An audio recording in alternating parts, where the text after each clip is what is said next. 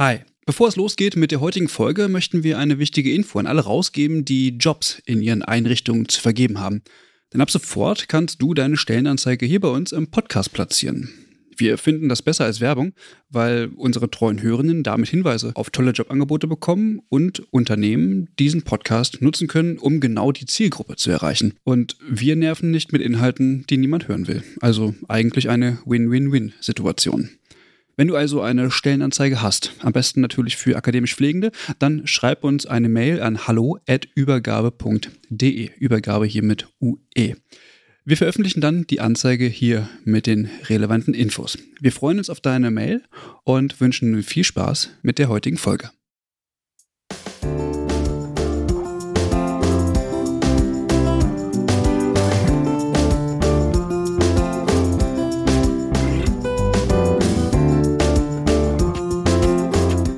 Und herzlich willkommen zu einer neuen Folge des Pflegeupdates. Heute sind wir schon bei Folge Nummer 7 und es geht wieder um ein sehr aktuelles Thema.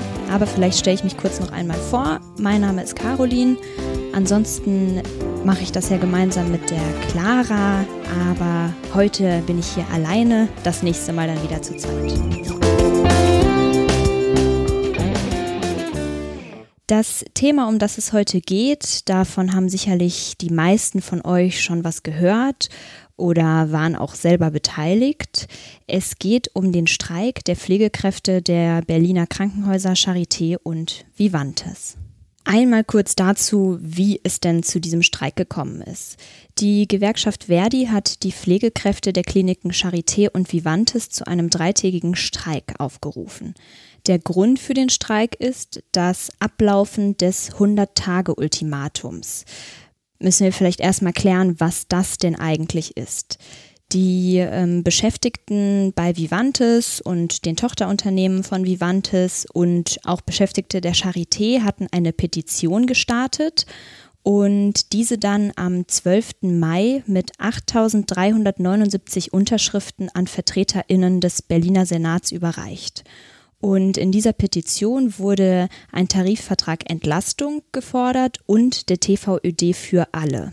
Kurz mal zur Erklärung. Der Tarifvertrag Entlastung, das ist schon öfter eine Forderung der Verdi gewesen. Dabei greift Verdi das Thema der Überlastung auf und fordert eben durch diesen Tarifvertrag Entlastung, dass der Personalmangel bekämpft wird und einfach generell die Pflegekräfte bessere Arbeitsbedingungen in ihrem Arbeitsalltag haben. Und da wirbt die Verdi auch immer wieder mit Sprüchen, die ihr vielleicht alle schon mal gehört habt. Sowas wie die Arbeit im Krankenhaus darf nicht die Beschäftigten selbst krank machen oder ähnliches. Aber zurück zur Petition.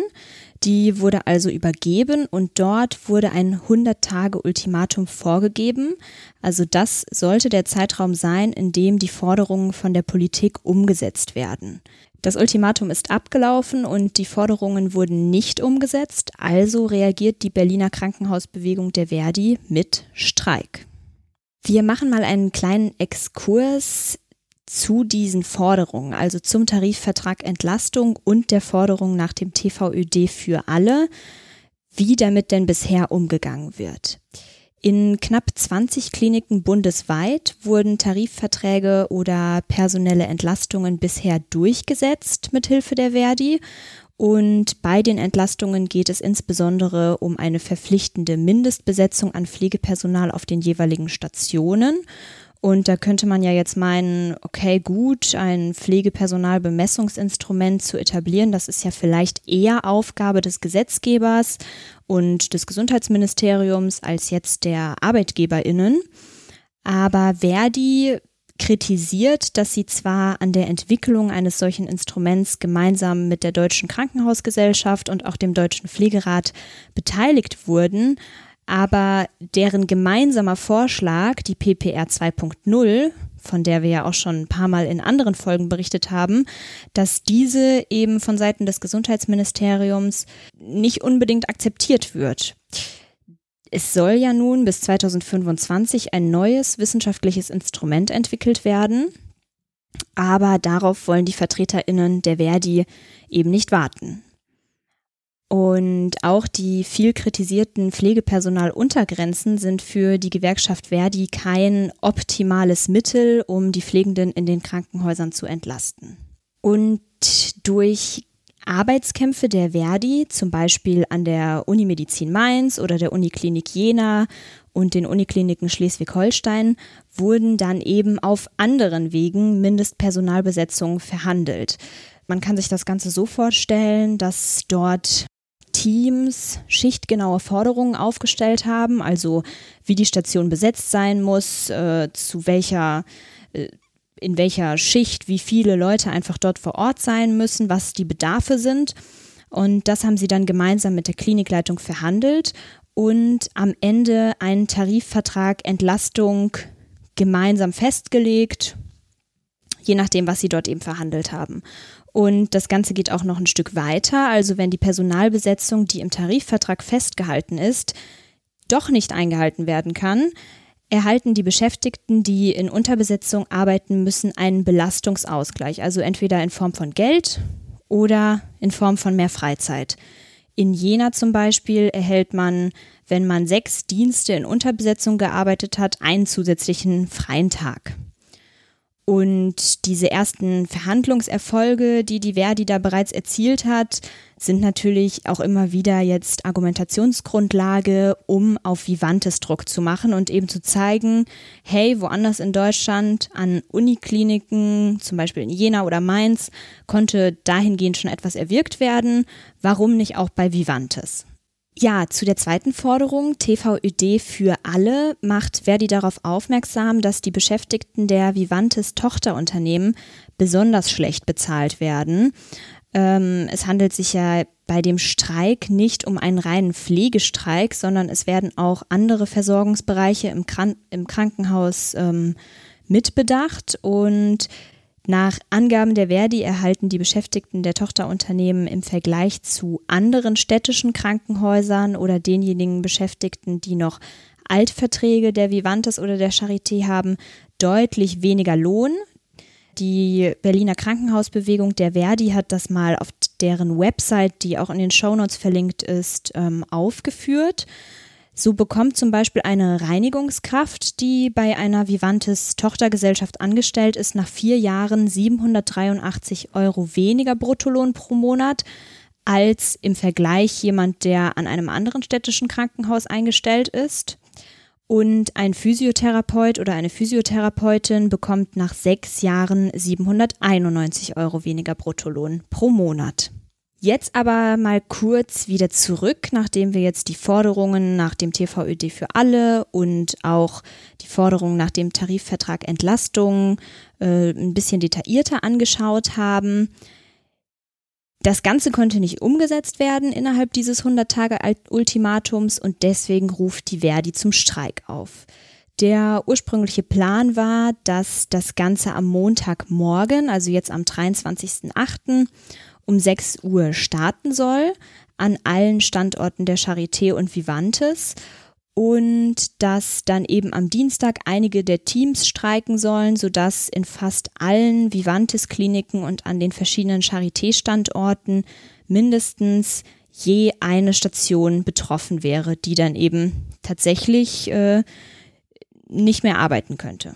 Tatsächlich ist das Ganze dann ein bisschen anders verlaufen. Das ist ja aber häufiger beim Streik so, dass das irgendwie sehr dynamisch ist immer und Dinge anders kommen als erwartet. So hat am Montagabend Vivantes vor dem Arbeitsgericht Berlin eine einstweilige Verfügung erlangt, dass der Warnstreik zunächst untersagt ist. Also Vivantes hat das Ganze so begründet, dass aufgrund eines vorliegenden Tarifvertrags eine Friedenspflicht vorliegt und deswegen dieser Streik auch unrechtmäßig ist. Und der zweite Begründungspunkt war, dass die Notfallversorgung nicht gewährleistet werden kann. Und da nach der Aktenlage eben angenommen werden musste, dass gegebenenfalls tatsächlich die Notfallversorgung nicht gewährleistet werden kann, wurde der Warnstreik dann vom Arbeitsgericht Berlin untersagt. Das hat natürlich total für Aufsehen gesorgt. Also die Streikenden und die Verdi sagten, dass es besonders absurd sei, weil die Geschäftsführung von Vivantes im Vorhinein nicht bereit war, eine Notdienstvereinbarung zu unterschreiben. Eine solche Notdienstvereinbarung ist ja eigentlich äh, die Regel bei Streiks, weil dort eben äh, abgesprochen wird, dass eine Mindestpersonalbesetzung vor Ort sein muss, dass vielleicht entsprechende Betten oder Stationen gesperrt werden und dadurch eben elektive Aufnahmen verhindert werden, aber der Notfallbetrieb weitergehen kann und dass es eben auf keinen Fall zu einer Gefährdung von Patientinnen kommt. Vivantes war laut Verdi aber nicht bereit, Betten oder Stationen zu sperren. Und am Montagabend in Berlin war es dann auch so, dass einige PolitikerInnen alarmiert waren. Franziska Giffey beispielsweise hat das Verhalten des Vivantes-Chef kritisiert und wollte das Ganze durch Gespräche auch wieder aus der Welt schaffen. Aber an diesem Montagabend war das alles doch eher weniger erfolgreich. Am Dienstag dann hatte das Arbeitsgericht Berlin doch entschieden, dass der Warnstreik der Mitarbeitenden des Vivantes Mutterkonzerns weitergehen darf. Verdi legte nämlich eine Erklärung vor, in der deutlich wurde, dass über den gesamten Streikzeitraum die Patientinnenversorgung durchaus gewährleistet sei und ein Verstoß gegen die Friedenspflicht von Seiten der Verdi konnte vom, vom Arbeitsgericht ähm, Berlin auch nicht festgestellt werden. Am Dienstag waren dann auch circa 200 Mitarbeitende des Klinikkonzerns Vivantes vor dem Roten Rathaus in Berlin, um ihr Streikrecht durchzusetzen. Und vielleicht schauen wir mal, was die Pflegenden dort vor Ort gesagt haben, was denn ihre Beweggründe sind, an diesem Streik teilzunehmen. Es gibt da ein kleines Interview, was bei RBB veröffentlicht wurde und dort erzählen Anja Vogt, Sultan Jologlu und Johanna, die alle Pflegekräfte sind, warum sie dort streiken. Und was ich wirklich mal sagen will, Sie haben anerkannt, dass wir eine gute Notdienstvereinbarung haben und damit keine Patientengefährdung eintritt. Das, was vorher war, das war gefährlich. Dass ich drei Patienten, vier Patienten auf einer Intensivstation versorge, ist gefährlich. Liebe Leute, die ihr da draußen seid, das ist gefährlich. Wenn ich den Beruf noch weiter machen soll, dann brauche ich bessere Arbeitsbedingungen, dann brauche ich mehr Personal und einen besseren Schlüssel. Ich arbeite auf einer Intensivstation, habe die Corona-Pandemie hier von Welle 1 bis Welle 3 unterstützt. Und wenn es so weitergeht, dann bin ich bei Welle 4 auf jeden Fall nicht mehr dabei. Und mit Anja, die ja eben gerade auch kurz ein Statement abgegeben hat in diesem Beitrag vom RBB, habe ich jetzt noch einmal ein bisschen detaillierter und ein bisschen genauer über dieses Thema gesprochen. Ich habe sie angerufen und wir haben ein kurzes Telefoninterview geführt. Gut, wir haben heute hier Anja. Anja ist selbst Pflegekraft und sie hat mir erzählt, dass sie von Anfang an in Berlin mit dabei war. Vielleicht, Anja, kannst du dich einmal kurz äh, vorstellen und einmal kurz sagen, was das denn bedeutet, dort in Berlin mit dabei gewesen zu sein? Ähm, ja, ich bin Anja, bin Intensivpflegekraft in, ähm, bei Vivantes in Berlin, also einem großen kommunalen Krankenhausträger. Genau, und wir haben uns äh, Anfang dieses Jahres aufgemacht, äh, Pflegekräfte von der Charité und von Vivantes endlich für bessere Arbeitsbedingungen zu kämpfen und für eine gleiche Bezahlung aller Kolleginnen, was ja leider nicht selbstverständlich ist in einem kommunalen Krankenhaus. Ja. Und jetzt habt ihr ja Anfang der Woche gestreikt. Ähm, die Gründe hast du ja gerade schon so ein bisschen benannt. Aber das Ganze ist ja dann gerade mit dieser einstweiligen Verfügung auch, äh, die Vivantes da zumindest kurzfristig erwirkt hatte, nicht so ganz nach Plan gelaufen. Was haltet ihr davon oder? Genau, also dass mit harten Bandagen gekämpft wird, war uns schon klar. Dass es äh, so weit kommt, hätten wir jetzt nicht gedacht, ehrlich gesagt. Das war schon äh, ein bisschen überraschend und auch ein kleiner Schlag in die Magengrube. Aber man muss sagen, ich glaube, der Arbeitgeber hat sich damit ins eigene Fleisch geschnitten, weil dadurch, also wir haben ja am nächsten Tag dann gerichtlich Recht bekommen, dass wir streiken dürfen. Und die Motivation unter den Kollegen ist damit nochmal krass angestiegen. Also plötzlich wollten Leute streiken, die das gar nicht eigentlich vorhatten und so. Also eigentlich hat es uns in die Hände gespielt am Ende des Tages. Aber was ich auch immer sage, eigentlich wollen wir nicht streiken. Es geht uns nicht um den Streik. Na, also hier in Berlin mussten wir auch das Streikrecht erkämpfen.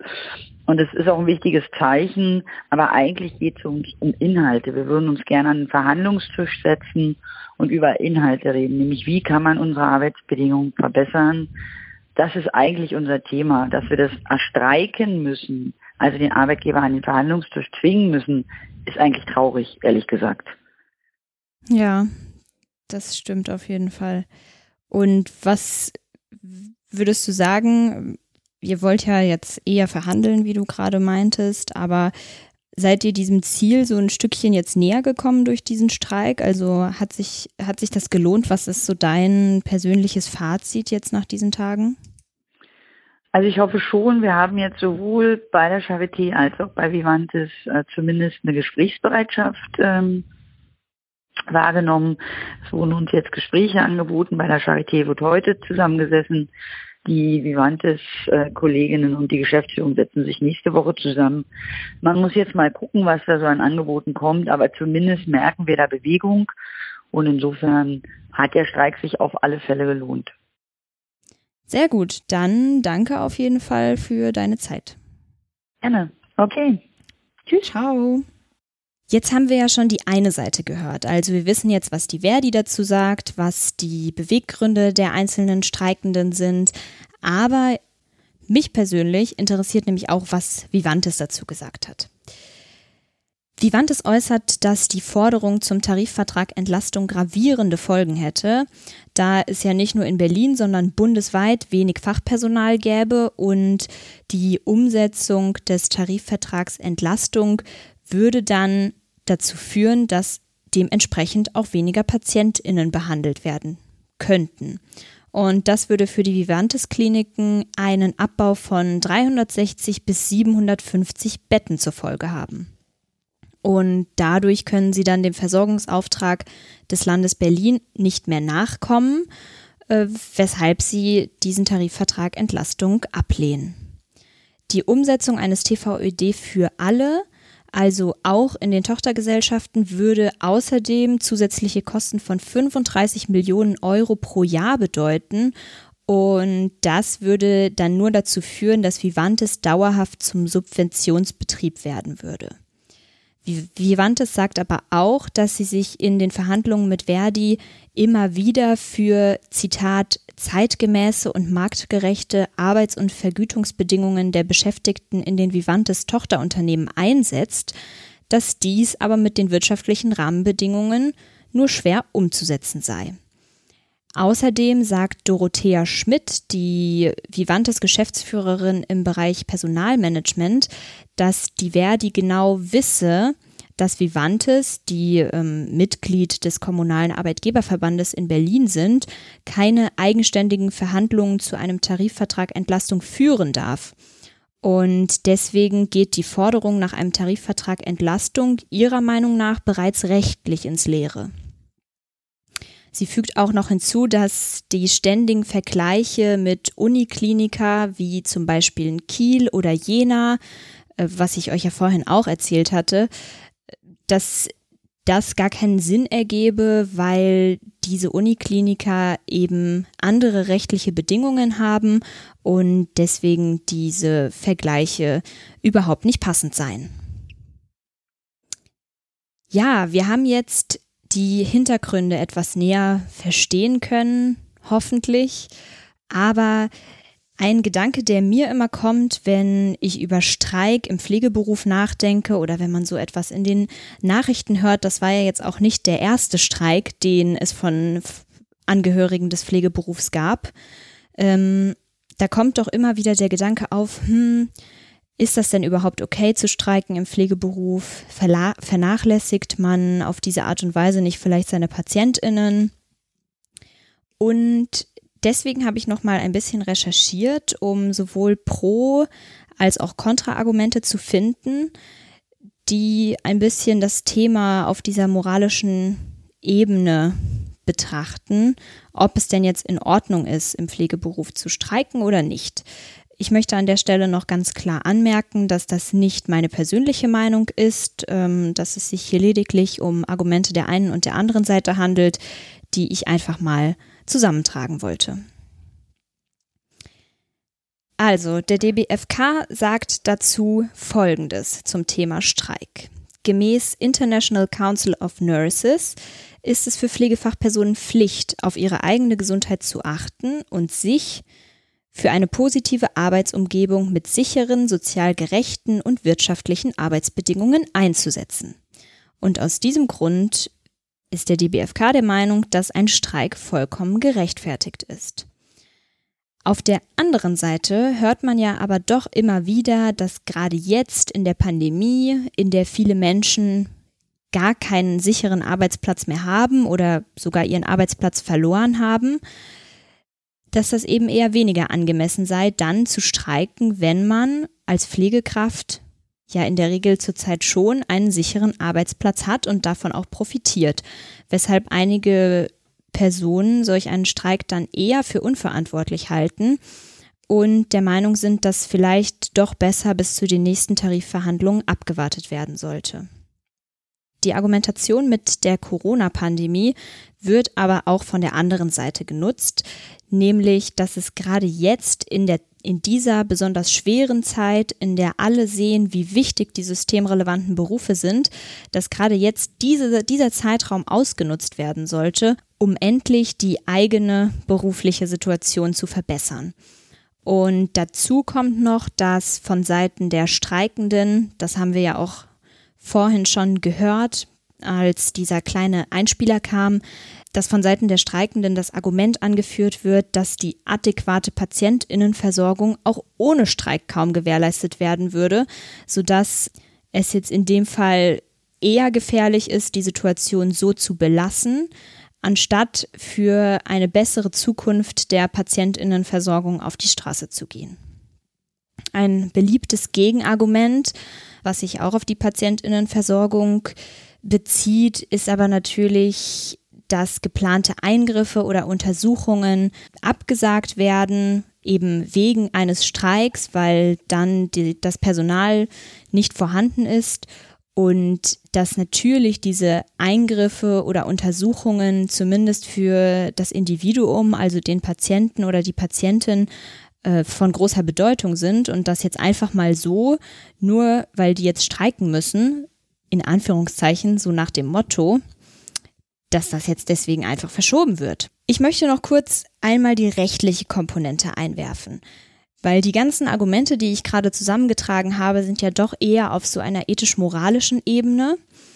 Rechtlich gesehen, nach Artikel 9 Absatz 3 des Grundgesetzes gibt es ein Streikrecht.